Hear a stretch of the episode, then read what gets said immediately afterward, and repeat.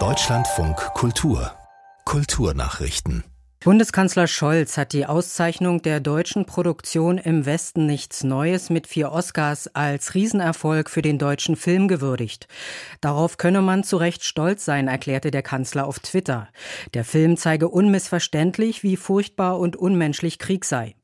Die Literaturverfilmung hat den Oscar in den Kategorien bester internationaler Film, beste Filmmusik, bestes Szenenbild und beste Kamera gewonnen. Der Komponist Volker Bertelmann ist damit der vierte Deutsche, der für seine Filmmusik mit dem Oscar ausgezeichnet wurde. Er sagte über das Hauptmotiv im Deutschlandfunk Kultur. Also ich habe das Motiv mal benutzt als ein Geigenmotiv, was eigentlich mehr die die Sehnsucht nach der Vergangenheit, also nach der Heimat, nach Frauen, äh, nach Familie ähm, widerspiegelte, was ja in dem Film äh, sozusagen immer ein bisschen mitschwingt, dass man merkt, ähm, die Männer, jungen Männer werden ja so nach und nach ähm, entmenschlicht sozusagen durch den Krieg. Der Oscar-prämierte Komponist Volker Bertelmann. Der am längsten platzierte Charthit in Deutschland ist jetzt mit 162 Wochen der Song Roller von Apache 207. Das Lied, das im August 2019 veröffentlicht wurde, hat um eine Woche den Weihnachtshit Last Christmas von Wham aus dem Jahr 1984 überholt, wie GfK Entertainment in Baden-Baden mitteilte.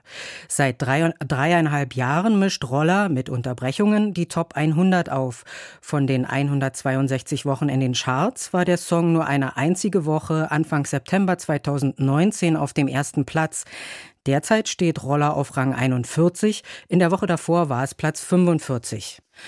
Der japanische Literaturnobelpreisträger Kensaburo Oe ist im Alter von 88 Jahren gestorben.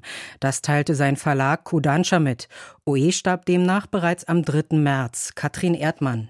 Als einer der berühmtesten Autoren der Nachkriegszeit verarbeitete er immer wieder persönliche Erlebnisse in seinen Werken, so zum Beispiel den Tod seiner Eltern und das anschließende Mobbing als Schüler oder das Leben mit seinem behinderten Sohn in eine persönliche Erfahrung.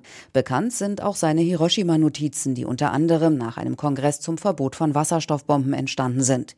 Je älter Oe wurde, umso mehr widmete er sich seinem neuen Engagement, sich für den Erhalt eines pazifistischen Japans einzusetzen und gegen den aufkeimenden Nationalismus zu stellen. Der Philosoph Ernst Tugendhat ist tot.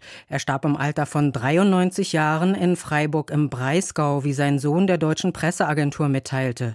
Tugendhat galt als einer der wichtigsten Philosophen der Gegenwart, vor allem auf dem Gebiet der analytischen Sprachphilosophie. Geboren wurde er 1930 in Brünn, dem heutigen Brno in der Tschechischen Republik. Die Familie floh 1938 vor den Nationalsozialisten, zuerst in die Schweiz, später nach Südamerika.